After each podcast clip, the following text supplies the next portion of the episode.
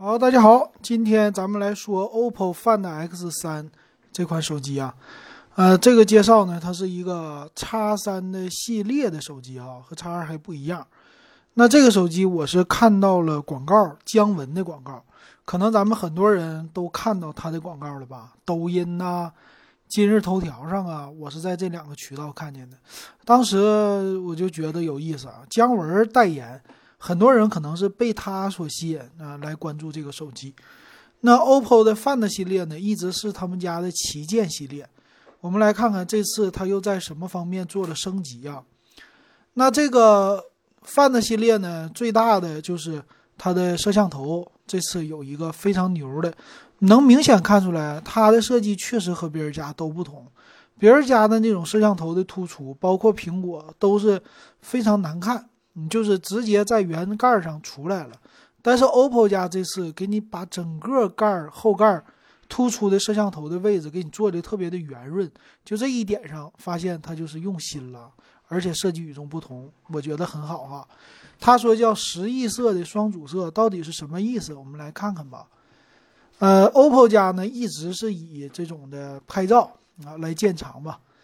那这个 Find X3 系列呢？他说是支持各种 AI 的场景，拍照的模式非常多。因为我觉得姜文出来的话，第一就是拍照，第二就是拍视频，这两个啊，比如说拍电影啊，这是他最大的一个特色。所以说他们家有电影模式啊，电影模式的话说，你只要一拍，它支持到 4K 的摄像。呃，然后色域也非常的广，并且叫十位色色深哈。说到这个，老金这两天正在买显示器，显示器呢，本来我纠结是买四 K 的还是买普通的，后来我算了，还是买个普通的。但是我看了一下啊，现在的四 K 显示器，它要求用的都是 DP 的接口，HDMI 都不好使，为啥？就差在这个叫十位的一个叫十比特的色深。啊，一般 HDMI 只能达到八比特，但是 DP 接口可以达到十比特。那最便宜的，现在老金看的是创维，哪天我跟你说说，创维的二十八寸的 4K 电视卖到啊，不是 4K 的显示器卖到了一千一千五吧，一千四百多块钱，最低的时候一千四。大家有兴趣可以干尝试一下的啊，可以尝试一下。OK，那我们再来看它还有什么 AI 调色的功能啊啊一众的，然后再说这个十亿色到底怎么回事儿吧？十亿色呢，就是里边的位数的显示，说叫达八比特的平方，普通屏幕六十四倍之多，也就是其实啊色彩的这个艳丽程度啊，就可以这么来说，有十亿种啊，是这个意思。所以它支持的这个拍照，尤其是摄像十 K，为什么能达到电影级？也就是这意思。它所拍摄的这个片儿啊，原画的画质非常的高。所以你要用这个手机啊，买完了以后要是不拍照、不摄像，那简直有点的，就是糟蹋了。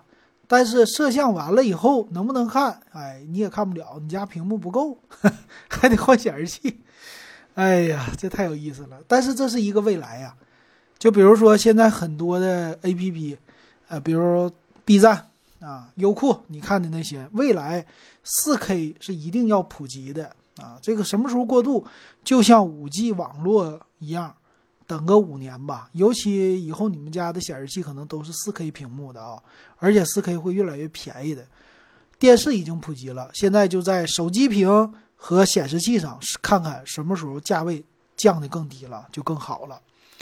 那它的外壳呢？官方介绍叫呃一体的流线的设计，我觉得还行吧，啊，挺好看的。背面正面呢是一个水不算水滴屏啊，左上角的一个极点屏，应该两边都是那种二点五 D 玻璃的，所以看起来我估计拿起来手感应该不差。那我关注的是厚度。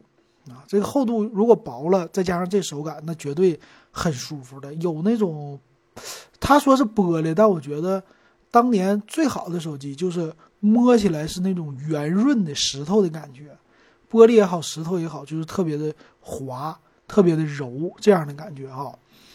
好，那他说这个镜头组呢叫什么？微微凸起的环形三，那我就来看看吧。说是三 D 曲面的一个过渡，反正这次确实和别人家与众不同，整的挺好。那也支持防水啊，能看出来。那摄像头看看它怎么配置的啊？它配置了一个五千万像素的超广角，用的是索尼的 IMX 七六六传感器。这个七六六，哎，这个七开头的怎么看着这么耳熟？咱们群里小伙伴说一加九 Pro 是不是会提到一个，说是花了多少钱，几个亿啊，来做这个传感器和索尼啊？不知道真的假的啊？反正现在都流行把这个摄像头给弄得特别特别的牛。我估计呢，一加和这个 Find X 他们可能用的都差不多了。然后广角的也是五千万像素，也是 IMX 七六六，哎，同样的传感器，同样的光圈，同样的面积，一个做成超广角，一个做成了广角。啊，这广角的光圈呢是 f 一点八，超广角的光圈是 f 二点二，但是传感器是一样的，有意思吧？并且这个支持叫五千万像素的广角，支持光学防抖啊，非常厉害。再有一个显微镜的镜头是三百万像素，嗯，这比较小，它支持叫六十倍放大显微镜镜头啊，头一回听说吧。再有一个长焦，长焦是一千三百万像素，f 二点四光圈，支持五倍混合光变，最大叫二十倍的数码变焦。我觉得数码没啥意思了，五倍光变还是挺有用的哈。所以就看这个后置的四个摄像头算不算旗舰机？算了哈。俩五千万像素比一个一亿像素的更好。OK，那有了这个，你要是真的，还是那句话，你要不拿它拍照啊，不拿它拍什么 Vlog 呀，这简直太浪费了，赶紧拍吧，老金支持你啊。好，再有就是什么微距啊，显微级的六十倍放大，这个玩的是挺有意思的，别人家也没有，挺好，非常好。它也支持叫 AI 视频的增强，其实还有就是防抖功能。我觉得 OPPO 家在视频防抖这方面做的还是非常的好的，因为我体验了一下，之前其实去年的时候老金体验过小米十，但是小米十那防抖简直我觉得不好，就连我苹果的七 P 都没有它好。那这里边这回的 OPPO 的这个我体验，我觉得还挺不错的。OK，那视频那方面它就这么多，咱不多说了。屏幕，屏幕是一百二十赫兹的，呃，屏幕。这个一百二十赫兹呢，这不多说了吧，非常的好，是不是？呃，再有芯片，芯片它支持的是骁龙八八八啊，这么一个芯片。它有两种啊，一个是 Find X 三，一个 X 三 Pro。X 三用的是骁龙八七零，X 三 Pro 是骁龙八八八啊，有这么一个区别。再有就是充电了，充电的六十五瓦的快充啊，然后无线支持到三十瓦，哎，无线支持到三十瓦，其实是真能不能达到要看这个无线充电器的，比如说苹果的啊十二，苹果十二他说支持到二十瓦的无线充电，对吧？还有什么十五瓦的无线充电？对，十五瓦的无线充电和二十瓦有线，但是真正苹果的，你买第三方的。这个充电设备哈，你只能达到七点五瓦无线，达不到十五瓦。你十五瓦就得买苹果自己的东西，啊，那个别人家谁宣传他都达不到。他写是这么写，他只能给安卓的充到十五瓦，啊，这个就是没办法的事儿。所以老金还买了一个无线充电啊，试一试。那老金呢，这个屏幕买了谁呢？显示器啊，买了一个创维的，一百四十四赫兹的。到时候我试一试，我觉得买个二十四寸的吧，小一点，但是体验一下高刷。哎呀，这个高刷新率和高的分辨率到底选哪个？我纠结了一下，最后选择便宜的了。哈 哈来看这个机机器的一个参数啊，咱们先从 X 三 Pro 开始。X 三 Pro 呢，它的厚度八点二六毫米，重量一百九十三克。呃，这个厚度稍微有那么一点点厚了，是吧？但是上次咱们昨天点评的小米十，大家还记得不？小米十 S 它的厚度是多少？大家猜一猜啊。那存储呢？它用的是八加二五六和十二加二五六啊，存储的规格都是二五六，就差个内存。内存呢是 LPDDR5 的三二零零的内存，就三千两百兆的。那存储 UFS 三点一的，算旗舰级的。这块屏 Pro 版的屏呢，它是一个 AMOLED 屏啊，屏占比九十二点七，啊，一百二十赫兹刷新，并且是四 K 屏啊，QHD 加，所以像素密度达到五百二十五 PPI，啊，那这个屏那就问了，魅族你咋样？是不是？魅族说二 K 屏啊，这个是四 K 屏，所以它这个确实啊，旗舰级的，挺牛的啊。再有呢，就是摄像头前置摄像头吧。再说一下，三千两百万像素，虽然不是四千四百万。然后后置的呢，两个五千万，一个一千三百万，一个三百万，很有意思，有新意，和别人家都不同。那最高支持到四 K 六十帧这么一个呃拍视频，呃其他的都有啊，还有电子防抖，挺好的。前置支持到一零八零 P，啊，骁龙八八八处理器。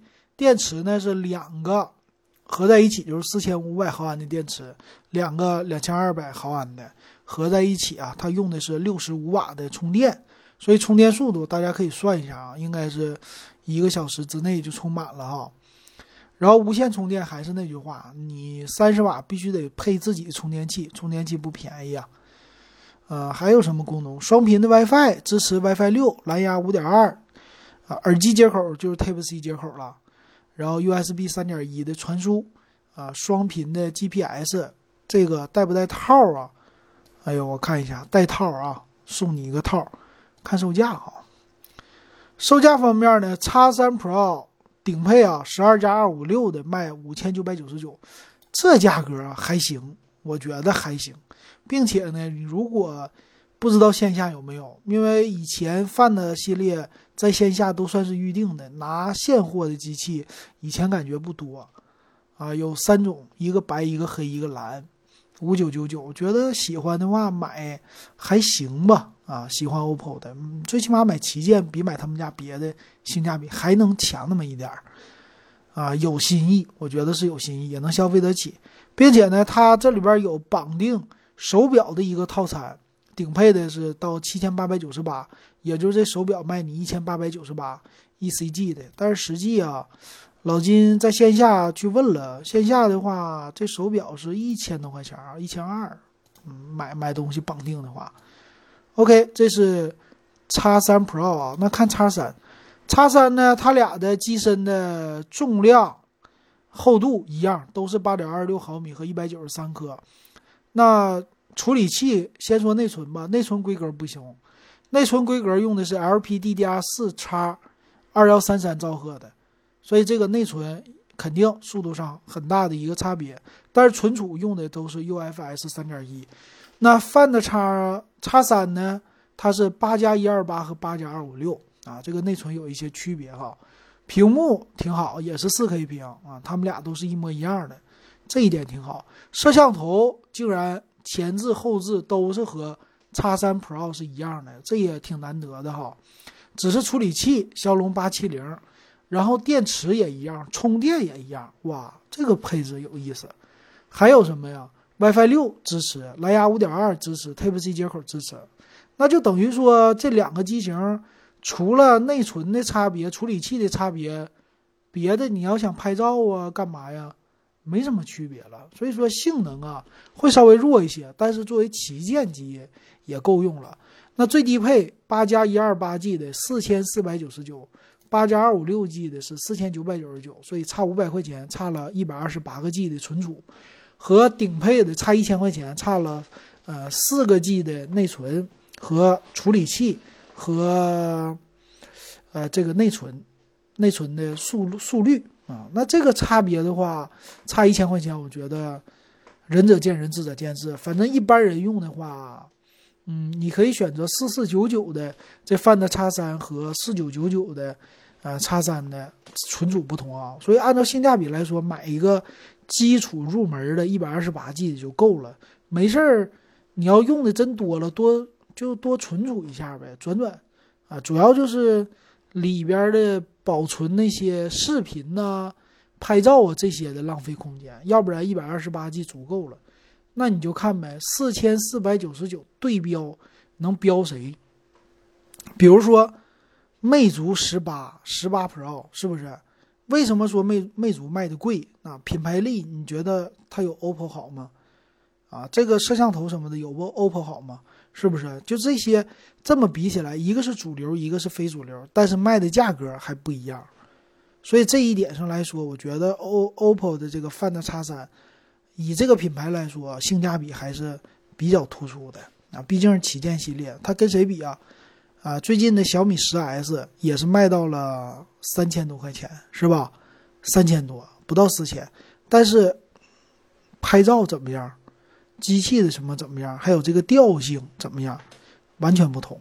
所以老金觉得 OPPO 的这个我还是非常看好的啊，但是我不买，为啥？老金已经买完别的手机了。今年老金的目标就是少消费。哎呀，一年电子产品想花一万以内，其实你很你需要非常非常的节制才行啊，真的不容易。但是这个手机啊，Find X3，咱这么说吧，你八加一二八 G 用两年是很轻松的。用个三年差不离儿，三年以后你这手机看卖多少钱？但是如果你喜欢拍照，如果你喜欢摄像、vlog 啥的，买这个我觉得还是挺有意思的啊！这就是我的建议。行，那今天咱们就说到这儿，感谢大家的收听还有收看。